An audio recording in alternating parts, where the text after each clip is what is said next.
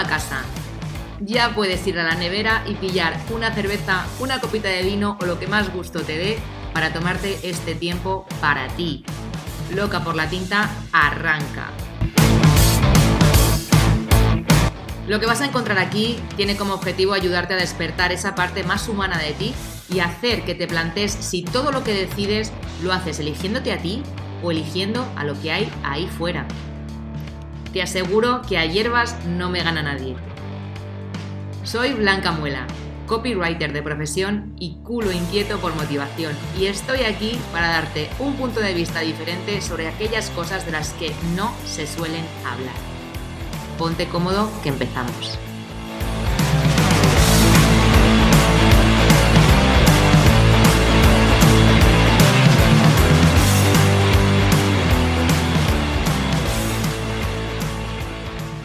Hola, ¿qué tal? ¿Cómo estás? Bienvenido o bienvenido un lunes más a Loca por la Tinta. Este es un podcast donde hablamos de emprendimiento, de mentalidad y de autoconocimiento. Yo soy Blanca Muela, me gano la vida como copywriter y ghostwriter, pero mi verdadera pasión es la comunicación en cualquiera de sus formas y siento una curiosidad tremenda por el funcionamiento de la mente, el comportamiento humano y la espiritualidad.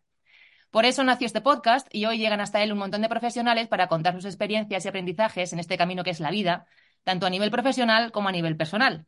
Así que, si acabas de llegar, te invito a que escuches hasta el final y si te gusta, que lo compartas con tu gente. Y si ya eres veterano o veterano del podcast, que no se te olvide darle un corazoncito, comentar o compartir en tus redes para que así podamos llegar a más personas.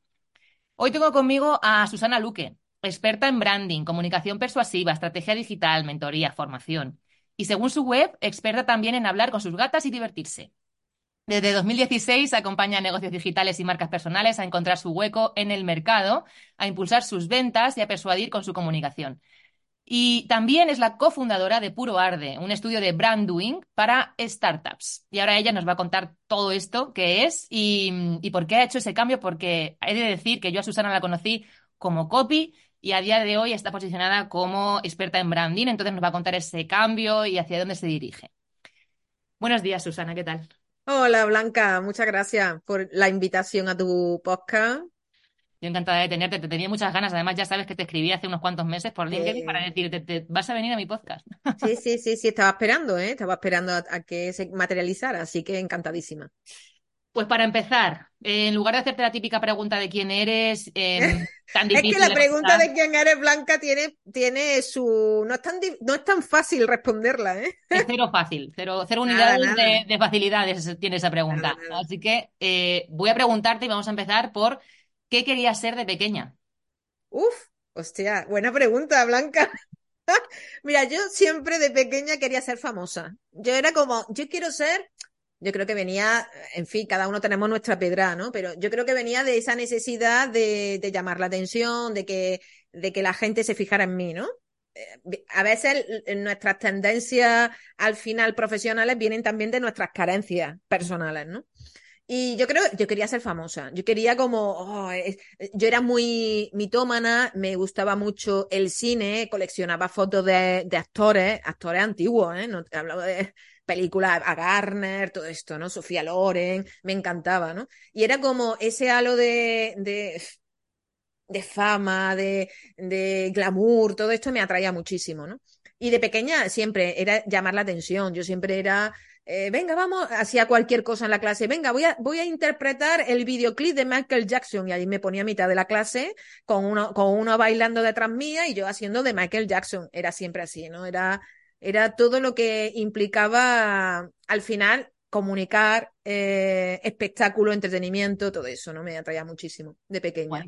También escribía, escribía a partir de, de cierta adolescente por ahí ya empecé a escribir también. era una manera de expresar un poco lo que sentía.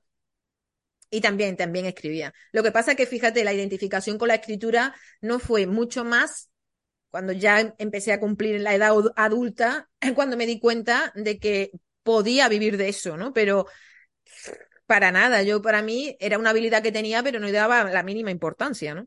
Claro, claro.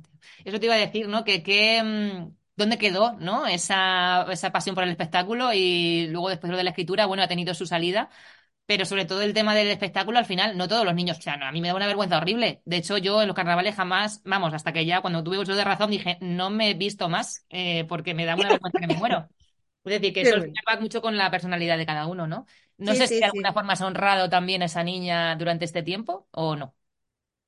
Pues la verdad que mira, me apunté en la, eh, bueno, yo estudié Derecho y en la carrera me apunté a teatro, hice una obra de teatro, Mm. Eh, que la verdad que, bueno, yo me acuerdo salir a, bueno, estoy recordando cosas que tenía, tenía olvidadas, ¿eh, Blanca? Eh, yo me acuerdo ese escenario cuando yo salí, yo, era, e- es un miedo tan atroz, es decir, era parálisis, yo decía, ahora entiendo lo que es un actor en un escenario, era parálisis completo, Eh, no sé si me va a salir la, la frase, pero te sale. Mm. Entonces te sale el diálogo, pero es como que tú no estás viviendo en ese momento, estás, estás muerta de miedo. Pero bueno, fue muy divertido, una obra además de humor. Yo, yo era una monja, no me acuerdo la obra, pero yo iba vestida de monja. Entonces fue muy divertido. Qué guay. Ah, la obra era, fíjate, ¿no? Las cosas cómo se conectan, tía. Ahora me estoy acordando. La obra iba de un, de un manicomio. Ok. Y yo después trabajé durante 15 años en una asociación de personas con enfermedad mental. Todo está relacionado. Después lo piensas y dices, todo puede estar relacionado. La vida te da, te va dando señales de cuál va a ser tu futuro, ¿no? Y en aquella época, bueno, a mí me gustaba mucho el cine, eh, consumía muchísimo cine, leía sobre eso, y, y mi idea, mi idea quería ser directora de cine, estudiar comunicación audiovisual.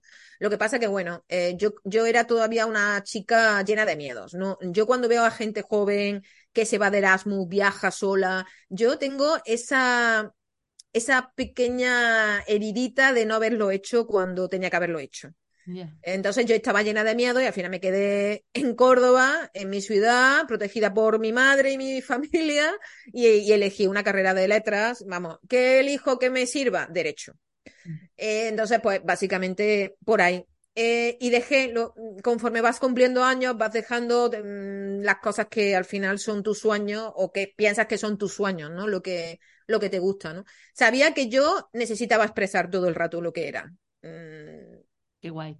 simplemente era eso, ¿no? Pero Bueno, eso siempre está, aunque se deje de lado, siempre está ahí dormido. Es cuestión de recuperarlo. Y a mí me acuerdo de, me viene a la cabeza una amiga, Elena, eh, que Mm. para el que no, creo que no he hecho actualización aquí de esto, eh, estoy ahora mismo haciendo una, una mentoría grupal anual y dentro, una de mis compañeras tiene 40 años, ella es asistente virtual eh, y closer, pero se ha propuesto recuperar su sueño de, de la niñez, adolescencia y tal, que es el hip hop y va a hacer un... Sí, sí, claro, es que dices, qué loco. O sea, y, y va, va a aprender a, a mezclar para ser DJ de hip hop y, en fin. O sea, y dices, tío, qué guay, qué valiente, me cago en la puta. O sea, Totalmente. mm, y por eso te digo que, que los sueños siempre están ahí, están dormiditos, pero están. Tenemos que volver a ser esos, esos niños que fuimos, que muchas veces nos olvidamos de, de volver, volver a, a conectar con ese niño o esa niña. Yo, es verdad que eh, siempre me ha gustado el arte en general, ¿no? Me gustaba pintar, se me daba muy bien, escribía, eh, eh, eh, siempre era muy teatral para contar historias, era todo, todo, ¿no? Era como una capacidad de expresión, ¿no? Era más artística y emocional que racional. Pero fíjate, elegí una carrera muy racional, que es derecho, y creo que al final la vida, las circunstancias, los miedos, tus carencias, tus limitaciones, las limitaciones que tú te creas, ¿no? Mm. Son los que al final a veces pues te, te impiden que ese niño al final pues se va durmiendo, se queda ahí dormido y tú sigas con tu vida porque se supone que es lo que se debe hacer, sí. no lo que tú quieres hacer, ¿no? Pero bueno, eso al final vuelve a despertarse en edad adulta porque la vida te vuelve a decir, este no es tu camino, te sientes insatisfecho, no, no- te sientes que no, que no, tu vida no está llena, que Mm. no te sientes pleno y, y ahí es cuando te planteas un cambio, que a mí también me pasó, ¿no? En la edad adulta, ¿no? Ya más avanzada, ¿no?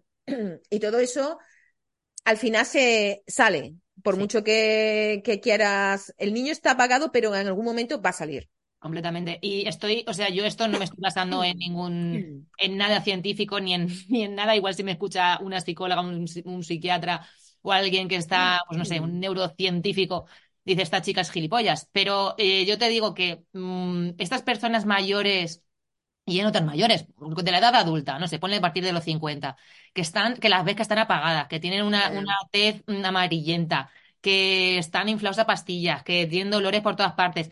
Eh, de verdad que creo que está muy conectado todo lo que el cuerpo, o sea, es como que el cuerpo se está dejando morir porque tú has dejado morir previamente eh, lo que hay en tu interior, ¿sabes? Es que estoy convencida. O sea, una persona que está viva es una persona que está conectada consigo misma y que hace lo que necesite hacer para conseguir estar tranquilo y en paz con quien es. No sé si me explico. Sí, sí, sí, sí. Es, así, es así. Y, y, al final es verdad que hay gente como que, bueno, yo ya estoy en una zona, porque se dice que tu zona de confort, ¿no? Es una zona de seguridad. Mm. Una seguridad que tú mentalmente te has creado sobre una vida que controlas. Una vida que conoces, que controla, el control da una, una seguridad imaginaria que no existe, pero bueno, tú te sientes que controlas tu vida. Lo tienes todo bajo control, eso te da cierta seguridad, cierta tranquilidad y paz, y entonces pues sigues ahí, no quieres cambiar eso. Entonces, claro, es la trampa que nos vamos generando en torno a conforme vamos creciendo. Tenemos un trabajo, un sueldo que me mantiene, bueno, una pareja, que bien, que incluso a lo mejor la pareja no es lo soñado porque son almas que van evolucionando cada una a, su ritmo, pero da igual, está ahí, mm, el vacío lo tengo cubierto y sigues así. Pero en, en, el fondo estás, estás totalmente insatisfecho, insatisfecha con, con lo que estás haciendo, con tu vida, y puede que haya una circunstancia, porque la vida es muy sabia, que haya una circunstancia que, eh, que de pronto te rompe. Es como la vida te dice aquí. Sí. Y, o, se repiten hechos que, que son esa repetición constante la que te está mostrando que hay algo que cambiar. ¿Sabes? Entonces puede que te sigas dando hostias contra la pared constantemente porque no quieres cambiar o no te quieres dar cuenta, pero va a seguir repitiéndose, ¿eh? ese hecho va a seguir repitiéndose, porque la vida te está diciendo que esto tienes que aprenderlo, que esto tienes que cambiarlo. O si no, algo, una circunstancia muy dura, muy fuerte, que te hace entrar en un sufrimiento profundo, eh, tocar fondo y ahí decir, vale, ahora me doy cuenta que esto no es lo que yo quiero. Total. Pero también, incluso en esta circunstancia, Blanca, hay gente que sigue. Que a pesar de eso, de todo esto que te he contado, sigue. Bueno, pues ya está, cada uno elige eh, su destino, su vida y cómo quiere vivirla, ¿no? Pero hay gente que despierta, que despierta y es cuando se da cuenta de que tienen que volver a reconectar con lo que eran, con una persona, porque al final nosotros conforme vamos creciendo, lo que vamos creando es un falso yo, es decir, vamos añadiendo capas a lo que realmente somos, pero son capas que tú te vas poniendo pensando que eres eso y te mm. identificas con esas capas. Y entonces el trabajo realmente personal es quitar todo eso que te sobra y, y volver a conectar con quien realmente eres que, eso estaba muy olvidado, ¿no? Y es un proceso muy doloroso. Wow, incómodo. Entonces, ese es el precio. El, precio que hay que pagar para poder eh, vivir en paz es precisamente el, eso, el quitarse todas las capas y tal, ¿no? Y parece como, ay, bueno, desarrollo personal, venga, voy a meditar. No, no, no, no, no. O sea, eh, eh, conectar contigo es doloroso que te cagas, porque te das cuenta de que todo el armazón que te has creado durante todos los años estos en los que has ido luchando un poco con tu entorno y creándote ese personaje, se va a la mierda. Y empiezas desde cero. Y, empiezas a ser vulnerable. Y, mm, tienes necesidad de abrirte, de conectar desde otro, desde otro punto. Entonces, la gente que está a tu alrededor a lo mejor ya no te cuadra. Tu pareja a lo mejor no te cuadra. Eh, Tu entorno en general. Eh, o sea, la ubicación, eh, el, todo. Entonces te empieza a generar una incomodidad genérica que, tú poco a poco vas a ir construyendo, pero eh, no es fácil ni es cómodo y ya te digo, no todo el mundo está dispuesto a pagar ese precio. No, eh, y además el cambiar implica que tienes que romper cosas de tu entorno, relaciones, mm. trabajo, pareja, es decir, tienes que romper cosas, tienes que distanciarte porque tú estás en un proceso en el que te estás dando cuenta o estás conectando con ese yo que a lo mejor ese yo ya no le gusta ni a tu pareja, ni a tu amigo, ni a X persona. Entonces, esto es el, eh, eh, la renuncia que la mayoría no quiere hacer.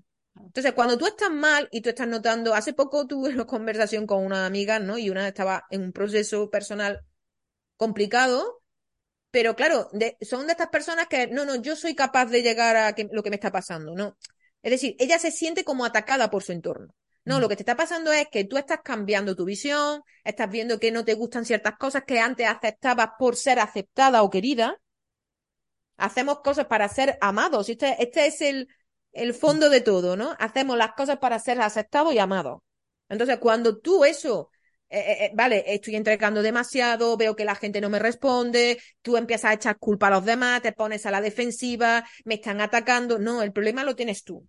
El problema es que tú quieres seguir siendo aceptado y no producir el cambio que te va a, suponer una ruptura con, con todo eso. Entonces, al final, tienes que ser tú. Si a ti no te gusta esto, tienes que decirlo abiertamente, no me gusta, y tienes que ser consecuente con eso.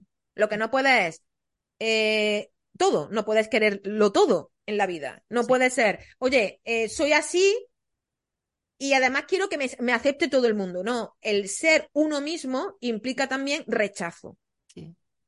Y entonces, eso no todo el mundo está dispuesto a hacerlo. Completamente. yo, en mi proceso personal y de desarrollo personal, eh, al final he tenido que renunciar a muchas cosas, eh, em, perder amigos en el camino y que yo sienta el rechazo de mucha gente. Yo me he sentido en muchos momentos muy sola, muy incomprendida. Pero ahora mismo estoy en un momento de paz interior y de tranquilidad de que esta soy yo y, y que sé lo que quiero en la vida. Y mm. eso, y ese foco de, que, de saber lo que quieres en la vida es maravilloso. Completamente. Y quien te quiera te va a acompañar, quien no te quiera, no. Eh, sí, y, y lo, lo, que pasa es que cuando tenemos que elegir, ¿no? Y decir, vale, pues tiro por el camino de, de romper y de, y de encontrarme a mí mismo, o sigo por la parte en la que ya me conozco, la comodidad, la gente que me rodea y demás. Lo que suele pasar, y por lo que creo que no se suele elegir el primer camino, es por el miedo a no ver qué hay detrás. Es decir, si yo eh, dejo esto atrás y, em, y, empiezo un nuevo, una nueva, no una, una, nueva vida, sino bueno, a vivir desde, desde, otro punto, ¿no? Como con otra perspectiva. Mm, parece que si no tengo la pareja que tengo ahora, ya no voy a tener más pareja. Si no tengo los amigos que tengo ahora, ya no voy a tener más amigos. Si no tengo el trabajo que tengo ahora, mm, me voy a morir de hambre, me voy a morir debajo de un puente. Es como que tenemos ese miedo a, hostia, como no veo lo que hay ahí, pues entonces me da miedo y no voy. Totalmente. Pero es que, mm, es que no, es que la vida precisamente funciona así, funciona por elecciones. Y tú, cuando tomas una elección determinante en este sentido de una cosa u otra, ahí te van a brindar y se te van a abrir puertas que ni siquiera considerabas. O sea, yo cuando dejé mi trabajo en Zara no tenía ni puta idea de lo que era el copy. Y fue dejarlo y pam, toma. Eh, y me lo pusieron en la cara. Y fue como por aquí. Y, no tenía ni idea de cuando lo dejé, pero estaba tan harta, o sea, mi nivel ya de frustración era tan alto que era como es que me da igual, o sea, ya me buscaré la vida, me voy de camarera si hace falta. Pero fíjate, salió así. Entonces, que necesitas ser valiente en ese sentido de cuando estás en un momento de saturación, de decir, es que sé que por aquí no es y ya no quiero aguantar más. Tú no te preocupes que en el momento que tú tomes esa decisión de manera consciente, la vida te va a dar lo que necesitas para seguir, para continuar por ese camino. Claro, primero tenemos que partir de que, claro, seguimos proyectando en un futuro que no existe, porque existe este momento actual que estamos viviendo, ¿no? Esta entrevista, esta charla, esto es lo que está viviendo ahora mismo, estamos viviendo y esto es lo que existe ahora. Nuestra mente, pues, juega malas pasadas, ¿no? Y, y, proyectamos nuestros miedos en el futuro. Imaginamos cosas que jamás van a pasar que esto es lo mm. mejor, que, que no sabes si va a pasar eso. En, en, en el 100% seguro que no pasan. Ah. Para que pase algo de eso, va a pasar a lo mejor lo opuesto o otra cosa totalmente diferente que no sabes. Pero es mm. que volvemos a lo mismo, el futuro no existe. Si ah. vivimos así es, ahora mismo cómo me siento, me siento como una mierda, ¿vale? Pues vamos a encontrar una solución para, para vivir de otra forma, ¿no? O quieres llegar a los 70 con la sensación de que tu vida ha sido una mierda. Entonces, a mí me pasó, Blanca, porque yo, eh, yo, yo estuve trabajando 15 años en una asociación sin ánimo de lucro, eh, una, una, una, experiencia profesional y personal muy heavy que me ayudó a crecer y a, y a conocer y a saber y a enriquecerme, pero llegó un momento en que ya no me aportaba y que para mí era ya un sufrimiento, me acuerdo todas las mañanas cuando iba andando hacia el trabajo, que para mí era un sufrimiento. Yo no quería estar ahí. Entonces, eh, fueron ocho años en los que yo me sentía muy mal, pero no tomaba la decisión por miedo, por miedo a que iba a perder una seguridad económica muy buena y un posicionamiento muy bueno. Y entonces, eh, claro, toda la gente de tu cuando tú tienes miedo, toda la gente de tu entorno está reflejando ese miedo. Mm. Tu miedo se proyecta ahí. Entonces, ¿qué encuentras? A gente que te está diciendo, no hagas eso. No seas loca, no dejes tu trabajo, no vayas a emprender, que es una locura. Mm. Por supuesto, todo esto lo digo con cabeza. ¿Qué me pasó? Y te cuento, es decir, que no emprenda ahí a lo loco, hombre, vamos a, crear un colchón, no seamos locos tampoco. Pero a mí lo que me pasó fue que como yo no tomaba decisión, la vida dijo, por pues ahora, venga, te vamos a dar un empujoncito. Y tuve un accidente de moto. Entonces, en el accidente de moto fue seis meses de baja, donde yo decidí que ya no, que, porque incluso yo en las bajas trabajaba, claro, yo era la directora, en las bajas trabajaba. Esa baja decidí que no iba a trabajar porque me generaba una ansiedad brutal, ¿no? Un estrés, unos niveles de estrés muy elevados. Bueno, pues en esa baja fue cuando dije, voy a replantearme mi vida. Yo voy a cambiar, voy a decidir lo que. Oye, yo cuando decidí o tomé la decisión de que al final iba a dejar mi trabajo y que iba a por mi proyecto personal, de pronto, cuando yo eso internamente ahí está dije, voy a por esto, y, sabía 100% mm, que ya esta era mi decisión, mi entorno cambió. Mi entorno, que yo tenía miedo porque estaban todo el rato, tú no, lo dejas, cambiaron y me dijeron, venga, que te vamos a apoyar. Mm. Y la gente cambió a mi alrededor, empecé a encontrar más gente que me dijo, venga, venga, Susana, que vas a tener éxito, venga, Susana, para arriba, no sé qué, venga, no te preocupes. Hostia, fue una cosa, ¿por qué? Porque yo estaba reflejando mi miedo en el resto. Y el miedo suyo también era reflejo de mi miedo.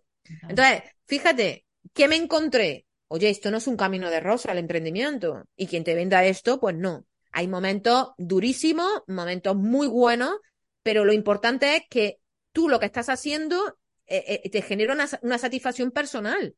Eso, y eso es mucho más bonito, levantarte sin pensar que mañana es lunes y que es un infierno, a levantarte y decir, qué bien lunes, empiezo de nuevo, aunque lo esté pasando mal, pero empiezo y intento ser creativa, intento buscar solución, es otra cosa. Mm. ¿Vale? Entonces, claro, es una sensación totalmente diferente. La libertad que te da, el, el, ser, el, el, buscar tu propio camino, eso es una satisfacción personal muy heavy, ¿no? Sí, además esto no es nada fácil, no es nada, nada fácil, eh, pero eh, al final mola mucho porque es como, ostras, es que yo puedo hacer y deshacer lo que me dé la gana. O sea, no hay nadie por encima de mí diciéndome, qué tengo que hacer o qué tengo que decir o qué. Pues nada, no. O sea, vale, tú tienes tus clientes, puedes trabajar con los clientes que te van orientando, lo que sea, en, sus proyectos, pues vale.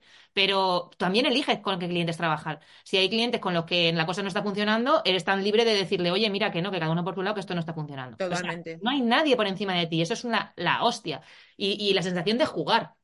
De decir, pues ahora me apetece más pues yo qué sé, eso, pues voy a cambiar todos mis colores porque estoy hasta las narices. O voy a hacerme una nueva página de no sé qué. Voy a sacar un proyecto nuevo o un, producto nuevo. Es jugar. Es que es la hostia. Entonces, claro, ¿qué pasa? Que eso es lo que hablábamos antes fuera de cámaras. Cuando te metes a hacer de esto tu vida y te empiezas a hacer ese fuerte de comodidad económica, no sé qué, ta, ta, ta, le empezamos a coger miedo y volvemos otra vez al mismo posicionamiento de eh, no me muevo de aquí, no vaya a ser que. Es que, o sea, sea por cuenta ajena o sea por cuenta propia, esos miedos existen y, nos, y tendemos a la comodidad y a, estar, eso, como crearnos ahí nuestro entorno seguro. Porque tendemos a la seguridad blanca. Claro, es lógico, o sea, es que es que es súper humano, ¿sabes? Claro, es decir, al final nosotros nuestra mente reptiliana lo que busca es mm, eh, la salvación y sobrevivir. Entonces, cuando notamos que dentro de incluso un trabajo de por cuenta propia, un emprendimiento, genera una estabilidad económica, tú no quieres salir de ahí. Mm. Entonces, es verdad que yo, en mi caso, eh, me genera, yo creo que mi insatisfacción permanente esta insatisfacción que muchas veces digo, a ver cuál, cuál es el origen, ¿no? Esa, esa tendencia buscadora constante que no sé si ya enfermiza, pero bueno. Pero eh, esto me hace el que ya si he tomado la decisión de emprender, no estancarme tampoco en el emprendimiento. Mm. Entonces, me ha hecho que, bueno, yo he trabajado durante un tiempo como copy, eh, como experta en comunicación persuasiva tal, mm, me he dado el salto ahora a un proyecto nuevo porque a mí necesitaba un cambio. Es como, necesito un proyecto nuevo, un cambio, una nueva visión, algo que me haga seguir aprendiendo como persona.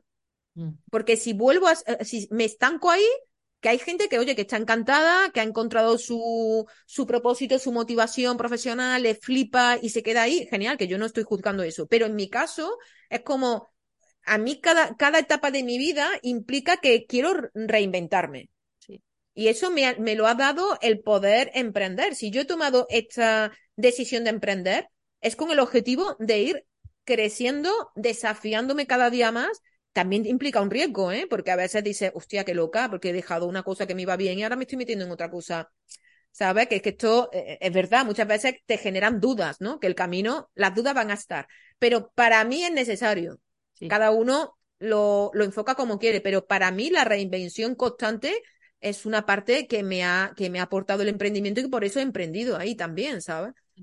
Dentro del emprendimiento, esto lo hablaba con otra, con otra compañera que también se, dedica a la parte de formación y decía, claro, mm, es que como que hay perfiles muy ambiciosos y perfiles que se estancan, perfiles estancos.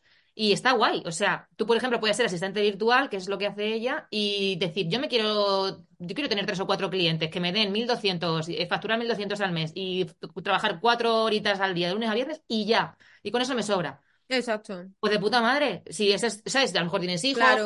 En fin, tu, tu, modelo de vida ahora mismo, em, para lo que eso necesitas simplemente eso, cubrir esa parte y ya. Genial. Pero luego hay gente que se mete y empieza a descubrir y a descubrir y a descubrirse y, a aprender cada vez más herramientas, mm, clientes de todo tipo y no sé qué, y dices, ostras, es que yo ya esto se me, hace, se me queda pequeño. tengo que es la sensación. Mm. Sí. entonces, bueno, eso pues no quiere decir que todo el mundo tenga que ser así de ambicioso ni que tenga que estar diciendo, pues que voy a facturar 200 millones. Mira el gatete. Luego, si me acuerdo, te voy a pasar un vídeo de, uno, de una cosa de los gatos, como del Mundo Today, que es que te veas de la risa. Ah, mándamelo, mándamelo. Sí, sí, sí. Eh, es que también es protagonista, le gusta también ser protagonista a mi gata. Está bien, oye. Yo tengo por aquí a unos pocos perros, igual ladran, o sea que. Ah, em, bien. vamos, seguimos con esto porque hemos hablado ya o me has contado ya que has pasado de copy a branding, em, que este es un para ti también un reto nuevo, ¿no? Y había comentado que em, eres cofundadora de Puro Arde. Cuéntame esto del brand doing, de las startups y tal, ¿cómo, cómo has llegado hasta ahí? ¿Cómo... Porque además creo que estás con otro socio. Sí, sí, con Tony Coulomb. Pues bueno, eh, yo conocí a Tony a través de un cliente común que, era Product Hacker, entonces colaboramos en un estudio, yo conocí a Tony y entonces yo eh, cuando trabajaba en la comunicación, el copy y la estrategia de, clientes, pues muchas veces me pedían diseñadores y tal y, y, contacté con él, oye mira, estoy buscando colaborador y a partir de ahí eh, me entrevistó para su podcast y generamos una relación son, en fin, yo creo que te encuentras a personas con las que tienes cierta sintonía en el camino. Y, bueno, no, empezamos a trabajar con clientes. Él, él quería cada vez, la idea que tenía era generar una estrategia de marca más completa, que no sea solo visual, que incluyera la parte comunicativa, verbal y todo esto, ¿no? Y, y bueno, trabajamos con clientes y el verano pasado yo entré en una crisis bastante fuerte, también una crisis generada por el fallecimiento de mi padre, que también cuando fallecen personas a las que quieres, surgen crisis personales. Y ahí me, bueno, él me planteó que tenía la idea de crear hace mucho tiempo un estudio de branding. Y entonces al final dije, bueno, pues la verdad que a mí hay un momento que algo no me está llenando ya del mundo de, la escritura, ¿no? Del copy, de la escritura persuasiva, ¿no? O de escribir para otro, básicamente, ¿no? No que el copy no me guste, a mí me flipa toda la persuasión, toda la psicología de venta, y lo aplico a todo y, me ha ayudado muchísimo. Eh, el tener esa habilidad me ha ayudado mucho en la vida. Pero si es verdad, para escribir para otro era como que mm, y me estaba trayendo cada vez más el, crear marcas desde cero, apoyar a un emprendedor en que su idea se materialice, en, apoyar todo el proceso de creación de esa idea, ¿no? Darle un, una imagen, darle unas palabras para comunicar, darle un propósito, unos valores, darle un objetivo, una misión, ¿no? Eso es la creación de una marca. Entonces a mí eso, la verdad que se aproximaba más a lo que a mí me apetecía en ese momento. Entonces, pues nada, estuvimos durante tres meses trabajando en la idea, en crear también una categoría, por eso hablamos de brand doing, porque nosotros lo que hemos hecho es unir el branding con la estrategia de venta. Es decir, el branding, eh, como conocemos el branding, siempre ha estado en la abstracción, en la filosofía, en, la, en las palabras bonitas, en, en frases muy, muy abstractas, ¿no? Que dices, vale, esto, esto vende. Claro, y además ha quedado siempre en lo estético, ¿no? En una obra muy bonita, en algo estético muy bello, pero esto hay que generar un resultado, no solo a largo plazo, sino también a corto plazo. Entonces, juntamos mis conocimientos de persuasión, de venta y tal, con el branding y, creamos esa categoría que llamamos brand doing, ¿no? Que es al final un branding que te da resultados, que es el hacer, ¿no? Encontrar que tú al final a través del branding es una herramienta más para vender, ¿vale? Y entonces pues construimos esa categoría y lanzamos el estudio en septiembre. Y nada, aquí estamos picando piedra. Elegimos un público que es, que es complicado, que son el mundo de las startups, Y bueno, estamos entrando en ese mundo, eh, pero de cabeza, ¿no? Estamos generando mucho contenido, muchos recursos gratuitos, tenemos que ser conocidos, sernos visibles, y ahí estamos en esa fase todavía, ¿no? Llevamos poquito, llevamos pues seis meses, va a hacer en, en febrero, marzo. Así que nada, contento, muy contento. El proceso está siendo un proceso no fácil, es decir, todo lo que empieza, todo proyecto que empieza necesita su rodaje, pero sí de un aprendizaje brutal. Vamos, esto es, estoy aprendiendo lo más grande en todo, ¿no? Y, y, también el crear algo con alguien, también es un aprendizaje. ¿eh? No es lo mismo trabajar sola que trabajar con otra persona, ¿no? Con Tony me entiendo muy bien. Eso no significa que haya, hayamos tenido nuestros roces porque es normal. Somos dos personas, dos autónomos que hemos trabajado independientemente durante mucho tiempo. Y entonces son costumbres que son complicadas de ceder, con costumbres que tenemos una forma de organizarnos diferente los primeros meses fueron un poco de locura, ¿eh? El reorganizarnos y readaptarnos ambos, ¿no? Pero al final, la verdad que me entiendo muy bien con él, nos entendemos, pensamos muy parecido y creo que, que muy contenta por el cambio, la verdad, muy contenta. Qué guay. Eh, te decía lo del, lo del socio precisamente por eso, porque mm, jolín, ya cuesta eh, liderarse a una misma muchas veces y, y organizarse y mm, ser disciplinada y tal. Y, cuando te metes en un equipo, a mí ahora mismo también me estaba ocurriendo que estoy, pues soy parte como de una aceleradora de ideas y tal, y somos unos cuantos. Y mm, hay que tener conversaciones incómodas. A esto iba. Em, cuando te tienes que organizar y cuando estás en pro del, del, trabajo, o sea, de que las cosas salgan como deben y tal, muchas veces pues eh, cada uno tiene un punto de vista distinto o una manera de organizarse diferente y ahí tiene que haber alguien que ponga orden, ¿no? Y diga, a ver, pero esto, vamos a ver. y tener la conversación incómoda. Porque a pesar de que te puedas llevar bien con esa persona y sea un amor, eh, pues al final estamos hablando de negocios y hay que hacerlo pues coherentemente, ¿no? Total. Y, no sé si tú has tenido que enfrentarte también a estas conversaciones incómodas en algún momento. Además, yo lo digo, las relaciones sanas están basadas en conversaciones incómodas. Sí. Eh, entonces, hemos tenido, claro, hemos tenido que sentarnos y hablar cosas que, oye, yo no lo veo así. Lo bueno que es que, hay que saber elegir también al compañero. Mm. Primero, creo que tiene que ser una persona que más o menos comparte los mismos valores, también una especial forma de trabajar, ¿vale? Porque ah, yo soy una tía muy perfeccionista, eh, es uno de mis defectos, no lo digo como pero sí es verdad que soy exigente, soy perfeccionista, soy muy organizada, entonces tú tienes que tener un compañero parecido.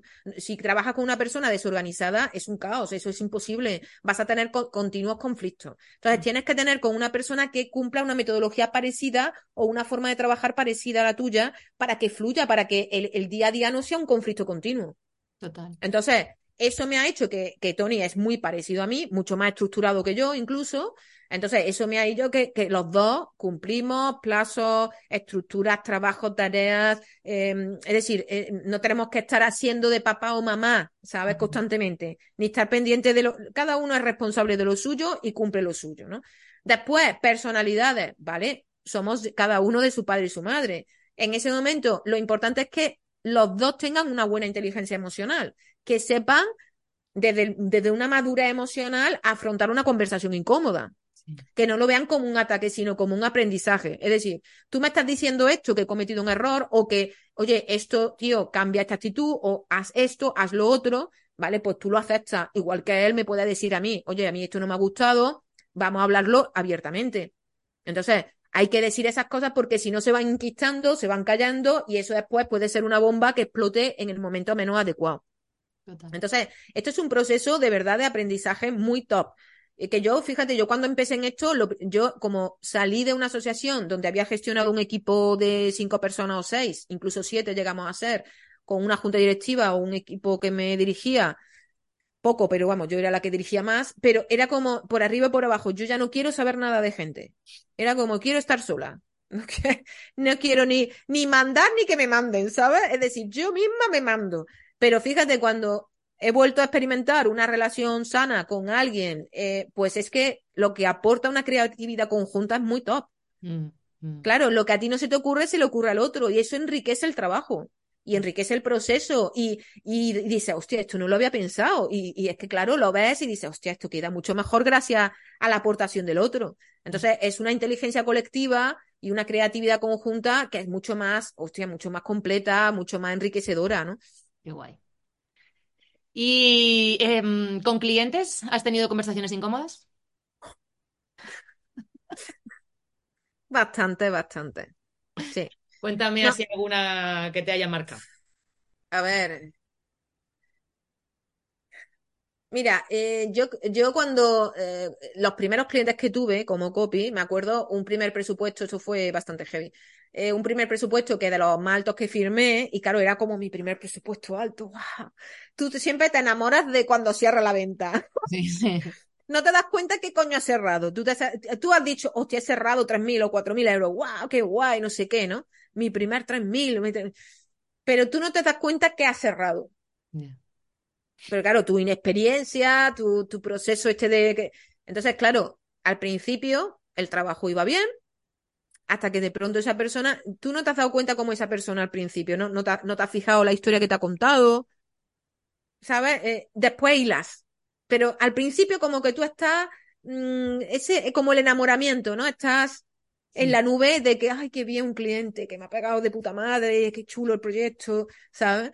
Y nada, de pronto, al principio muy bien, y de pronto empezó eso, eso era una puta locura, porque eh, se volvió como, claro, eh, todo estaba mal, todo era corregir, una obsesión por corregir, esto no, esto, ¿qué pasa? Yo aquí tuve, que- cuando terminé ese trabajo, acabé agotada mentalmente. Claro. Porque me había comido un terreno que yo no había sabido eh, poner límites.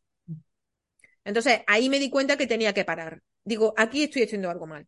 Que esto es, esto es lo que pasa. Cuando tú repites eh, lo que aprendí, el hecho de haber emprendido tan, eh, con 45 años, es que yo ya venía con un bagaje de lo que me pasaba, de un autoconocimiento. No estaba emprendiendo desde la nada, desde una falta de conocimiento absoluto. No, yo, yo sabía que si había un problema y esto me había afectado, yo tenía que parar y reflexionar para mejorar.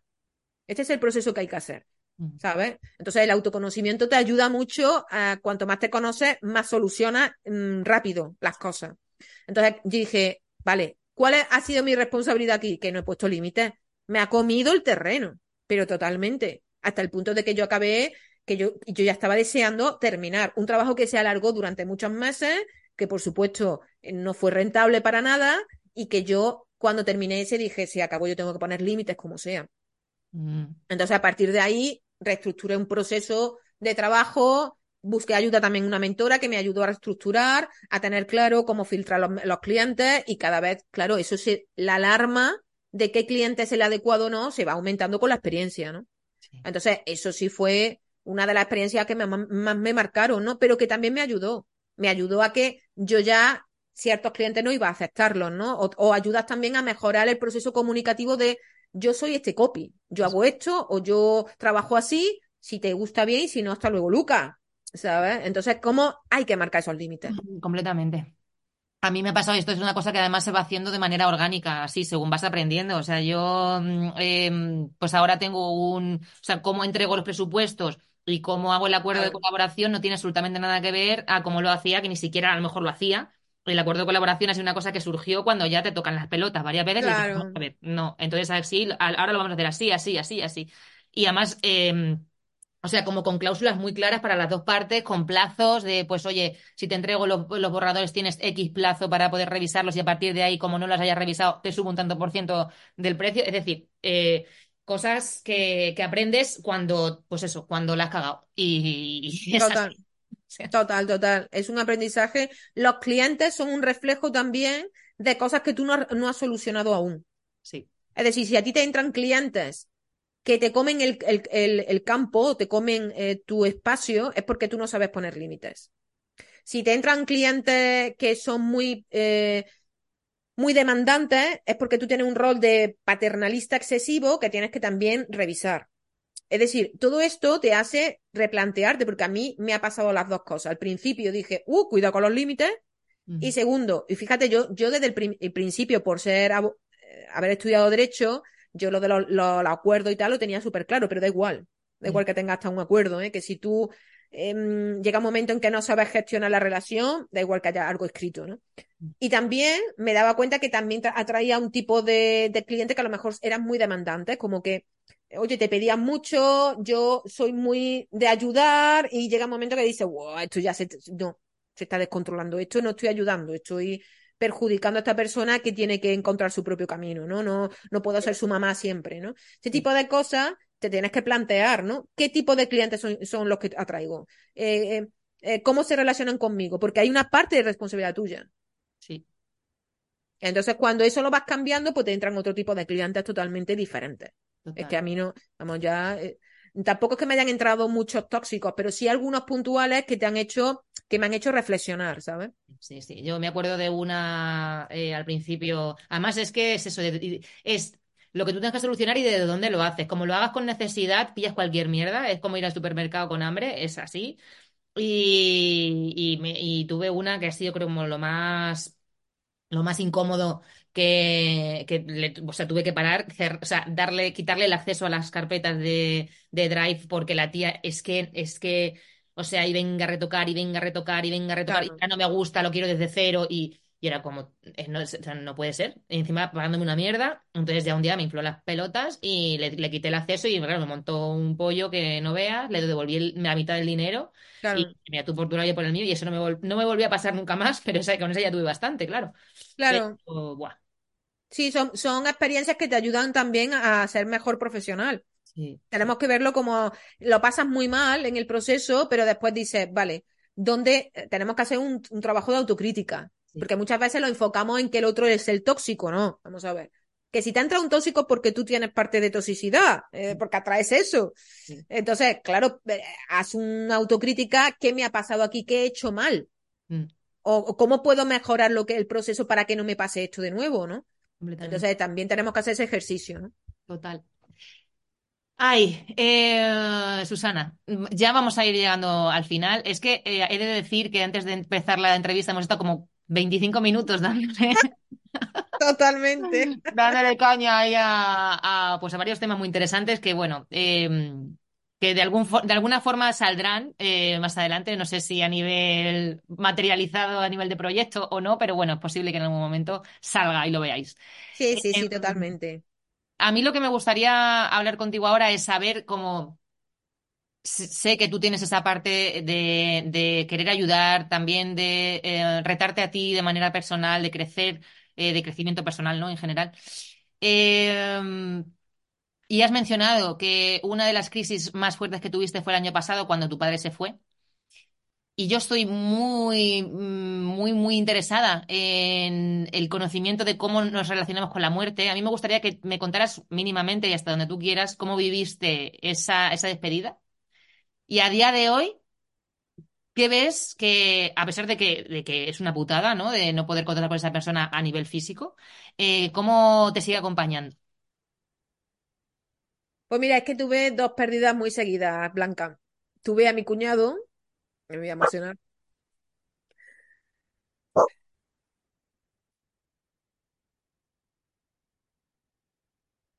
Hasta donde tú quieras, ¿eh, Susana? Que yo no quiero aquí pero mira, te he tocado, te he tocado la fibra. Mi cuñado se fue por un infarto y para mí mi cuñado era una parte muy importante en mi vida, ¿no? Una figura que representaba el apoyo masculino que a lo mejor no tuve con mi padre, ¿no? Entonces, pues mi cuñado para mí era súper importante. Y se fue repentinamente, esa muerte fue muy dura, muy, muy dura. Y al año siguiente fue mi padre. Entonces, claro, imagínate hacer el duelo de tu cuñado, que todavía lo estabas procesando, además de apoyar a mi hermana en todo el proceso de duelo. Y después, mi padre, ¿no? Es verdad que los padres, cuando los ves mayores, pues bueno, estás aceptando un poco que, que ya están en sus últimos momentos, ¿no? Y, y mi padre ya tenía 88 años. Él estaba bien, es decir, estaba, estaba cada vez más se estaba pagando, pero estaba bien, es decir, no, no, todavía podía haber vivido más años, ¿no? Lo que pasa que, que bueno, cogió el COVID mm.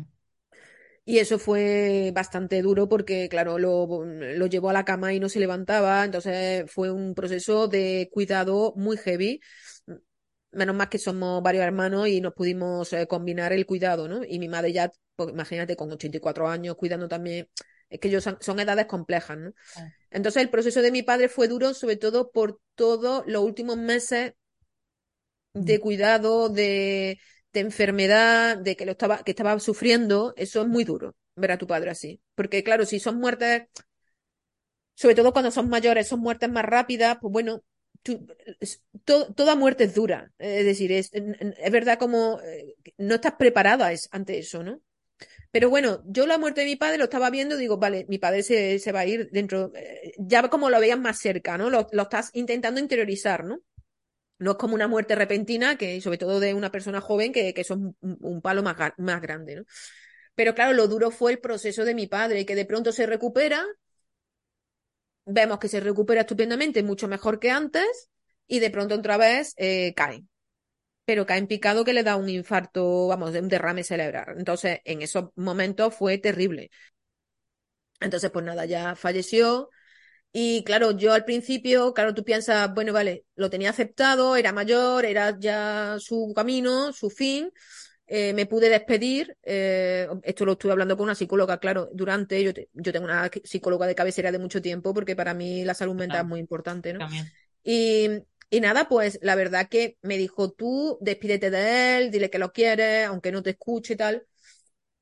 Y me acuerdo que la noche, eh, el día antes fue, la noche antes de fallecer, mi padre ya lo sedaron, ¿vale? Para que no sufriera. Y, pero antes de eso, no, hubo un momento, lo sedaron y hubo un momento en que yo estaba en la habitación y me dice, Susana, agua. Y el tema es que no le podíamos dar agua porque se estaba, los pulmones ya se le estaban encharcando, ya era muy complicado, no podía beber agua. Y la última palabra que dijo fue mi nombre, Blanca. Entonces, claro, eh, es duro, ¿eh? Y no poder darle de, de beber a tu padre.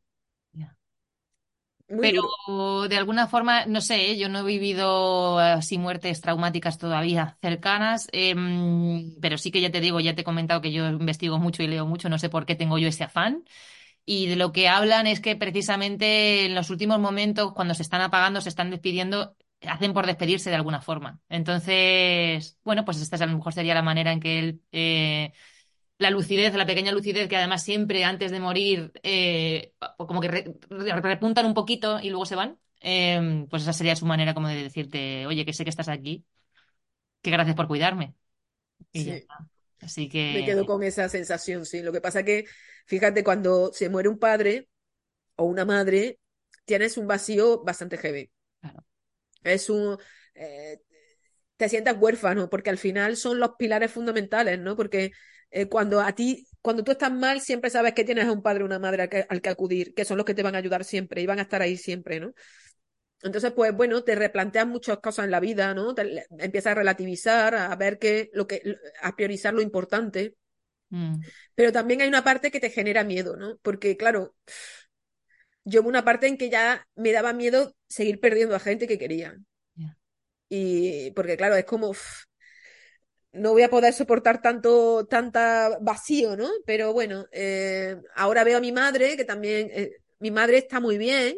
Lo que pasa es que la pobre, pues, sufre de huesos y tal, pero está muy bien, ¿no? Pero es verdad que la veo y digo, uf, también me faltará, ¿no? Y, y son procesos que tú no lo piensas o no quieres pensarlo, pero que son duros, ¿eh? Y a veces te vienen esos momentos y dices, bueno, ya está, yo sé que es la vida, ¿no? Pero eh, es, es- son procesos complicados, ¿eh? Sí, Y sí. procesos donde cada, cada hermano lo vive de una forma determinada, lo procesamos de una forma determinada, pero bueno, Bueno, yo pienso que dentro de que es una putada, eh, insisto, que, joder, mm, pues nadie, ojalá todos fuéramos eternos, eh, pf, este tipo de hostias de realidad mm, son las que te ponen en tu sitio eh, y, y- y te hacen recordar eso y, y relativizar y, recordar el para qué, joder, para qué hago lo que hago cada día, para qué estoy eligiendo quedarme donde estoy. eh, Y, ¿no? Y no sé si tu padre se, se iría orgulloso de su vida, seguramente sí, ¿no? Por sus, sobre todo por sus hijos y su familia y tal, pero a nivel propósito, ¿no? Eh, nosotros tenemos una suerte tremenda hoy porque tenemos una cantidad de herramientas que los- las eh, generaciones anteriores no han tenido. totalmente, Y, y poder decir y llegar a los 88 años y decir, joder, qué orgullosa estoy, me cago en la puta, he hecho todo lo que me da la gana, lo que se me ha pingado lo he hecho. Totalmente. Eh, eso es, eso es de puta madre. Entonces, por eso yo creo que también me, me flipa tanto el tema de la muerte, la de la muerte, no como, porque Sí, o sea, la sí, voy a sufrir como, como una hija de puta cuando ocurra, ¿no? El, el tener que despedirme, pero para mí misma, ¿no? El tener como la muerte presente, mi muerte presente, me hace eh, ser perseverante y ser cabezona y ir a por lo que a por lo que quiero. Entonces, me parece muy importante esa idea, ¿no? Por eso, por eso os sacaba este tema contigo. Sí, sí, es que eh, es lo que te hace decir, vale, estoy en el camino en el que yo estoy apostando por una vida que yo quiero vivir y no por la que se supone que tengo que hacer o, o, tengo que vivir, ¿no? La que los demás me imponen, ¿no? Entonces, claro, te da una sensación de que cuando yo llegue, cuando llegue el momento de mi muerte, yo miraré atrás y diré, vale, he hecho lo que yo quería hacer. Eso, esa sensación eh, la tengo presente constantemente. ¿eh? Y eso cuando muchas veces hablo con gente que, bueno, a ver si llega la jubilación, y yo digo, pero bueno, vamos a ver. Es como que, que, eh, si, que tienes que empezar a vivir ya. tienes que ver que tu vida tiene que ser satisfactoria en este momento. Que está, estamos eh, proyectando un futuro que no existe, que no sabes qué va a pasar, si vas a llegar a los 60 años, los 65, los 70, que no sabes, que te puedes morir, morir mañana. Sí, sí, sí. Y mientras que has hecho. Exacto. E, y que pueden pasar mil cosas a nivel, ya no solo de salud, sino a nivel político. O sea, podemos claro. ser mañana, ¿sabes? Entonces, tío, por lo menos eh, eh, mientras podamos y mientras podamos sentarnos en nuestro escritorio tranquilamente, calentitos, con nuestros perros, con nuestros gatos, y ponernos nuestra música, o sea, estar tranquilos mientras desarrollar nuestro propósito, coño, vamos a ser valientes en ese sentido, vamos a por ello, ¿no? Eh... Además que, que no tenemos, que pensamos que, claro, creo que la gente piensa que el propósito o lo que realmente te satisface o te proporciona tranquilidad debe ser ser multimillonario, tener un Ferrari en la puerta, wow, tener éxito. No, es que yo soy feliz levantándome, darme un paseo por el parque, eh, leer, eh, ver una serie en el sofá, rodearme de mis gatas, escribir cuando me apetece. Eso es la vida. Para mí ese es el placer y, y la cotidianidad de la belleza, ¿no? Lo ordinario es extraordinario en el fondo, ¿no? Pero, pero claro, creo que la gente se enfoca como, no, es que yo tengo que ser, que esto también perdemos un poco la cabeza, ¿no? El establecer metas de yo tengo que ser aquí un referente de no sé qué, ser conocido, no. Es, tío, si tú ahora eres feliz con lo que tienes, si no eres feliz con lo que tienes, ¿cómo vas a ser feliz con lo que tú Exacto. deseas? Eh, creo que, es, creo que es más que, que, proponerse el dónde voy a llegar o dónde llegaré si empiezo a hacer esto, es voy a empezar a hacer esto porque me nace. Claro. Y eso te llevará a otra cosa y luego descubrirás otra cosa y luego te apetecerá hacer otra cosa y así Totalmente. es como se van dando los descubrimientos, ¿no? El, el, el, los efectos wow, esto que nos gusta decir a nosotros en el marketing eh, en la cabeza y decir, ostras, si a mí lo que me mola es pintar o Total. escribir o bailar, eh, ¿no? Entonces poco a poco, por eso, pues, Total. no, no mm, cortarse las alas a uno mismo, es decir, joder, si estoy aquí voy a disfrutar eh, y hacer lo que me nace hacer y ya está. Es, es más, yo, yo, Blanca, mm, no sé mi vida qué será dentro de tres años. A lo mejor dentro de tres años lo dejo todo y me voy a, mm, a meditar al, al Tíbet. Es que no lo sé. Claro. Es decir, yo no estoy cerrada a que yo tengo que hacer esto. Yo no me identifico con lo que hago. Claro. Es que, claro, identificamos. Yo soy copy, ya te quedas en copy. Yo soy, no sé, cualquier cosa, ¿no? Tráfico, hecho, lo que sea. De, de, hecho, yo estoy intentando eliminar de mi vocabulario el decir soy. Eh, simplemente cuando digo soy, digo soy blanca. Pero yo no digo soy copy.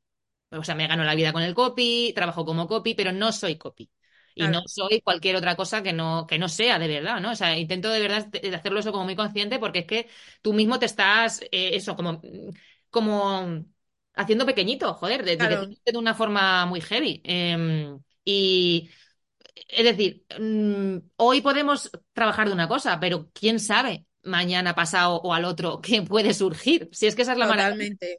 O sea, sí. Y eso es lo bonito de la vida, ¿no? El dejarte abrir y entregarte a que la vida puede mostrarte un camino o que, que, que tú no tú no te esperabas ni tampoco te lo habías planteado, pero que puede ser mmm, el camino que en ese momento tendrías que coger. Entonces yo eh, estoy así, con la mente abierta, porque además en el proceso de hacer es cuando van surgiendo esas oportunidades o, o, esa, o esos nuevos caminos que dices, vale, pues voy a coger este, a ver qué tal. Sí. ¿Sabes? Porque además te vibra, cuando estás conectado un poco con tu intuición, te vibra, hay algo que te late y dices, uh, esto me está llamando a mí la atención por lo que sea. Claro.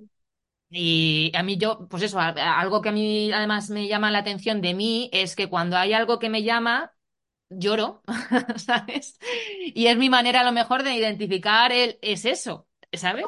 Eh, no sé, entonces pues cada uno pues tendrá pues eh, su, su, su, cuerpo reacciona eh, y hay que estar atento también a esas señales. Totalmente. Que menudos melonazos hemos abierto aquí, maja. Madre mía. Bueno, bueno, bueno. La entrevista es. Más que entrevista es charla, porque yo me meto en todo. Sí, pero... sí, totalmente, totalmente. Pero ha sido bueno. una charla muy chula. Bueno, mira, Eh, si hemos ayudado a alguien a que se replantee cosas, pues genial. Yo espero que sí. Y si no, mira, para nosotras ya nos vale, ya nos vamos con, Hombre, con energía. encantada de esta charlita, me ha encantado, Blanca. Yo todo lo que sea eh, autoconocimiento, desarrollo personal, este tipo de charlas me encantan. Sí, sí. Además, hay que rodearse de personas que te, que te remueven un poco el coco, así, que te, que te cogen y te zarandean, ¿no? Y yo creo que esta charla, creo que mutuamente ha sido una de esas, así que de puta madre. Totalmente, totalmente. Em, Susana, lo he dicho, que te tenía muchas ganas, que me alegro muchísimo de haberte tenido aquí este ratito Yo y, mismo digo, Blanca. Y que seguiremos viendo la evolución, a ver dónde, a ver si nos vamos juntas al Tíbet o, o nos ponemos una capa de chamán y nos vamos allá al Perú. Ya veremos, a ver, ya lo cuadraremos. Bueno, Blanca, ha sido un placer, te agradezco muchísimo la invitación que, y que hayas compartido este ratito conmigo. Muchas gracias, Blanca. Y al resto, vosotros que nos estáis escuchando, que lo dicho, que compartáis, que me dejéis algún comentario, que escribáis a Susana y a sus gatas eh, para darles las gracias por esta charla, lo que os nazca. Un besazo gordo, nos vemos en el siguiente. Ciao.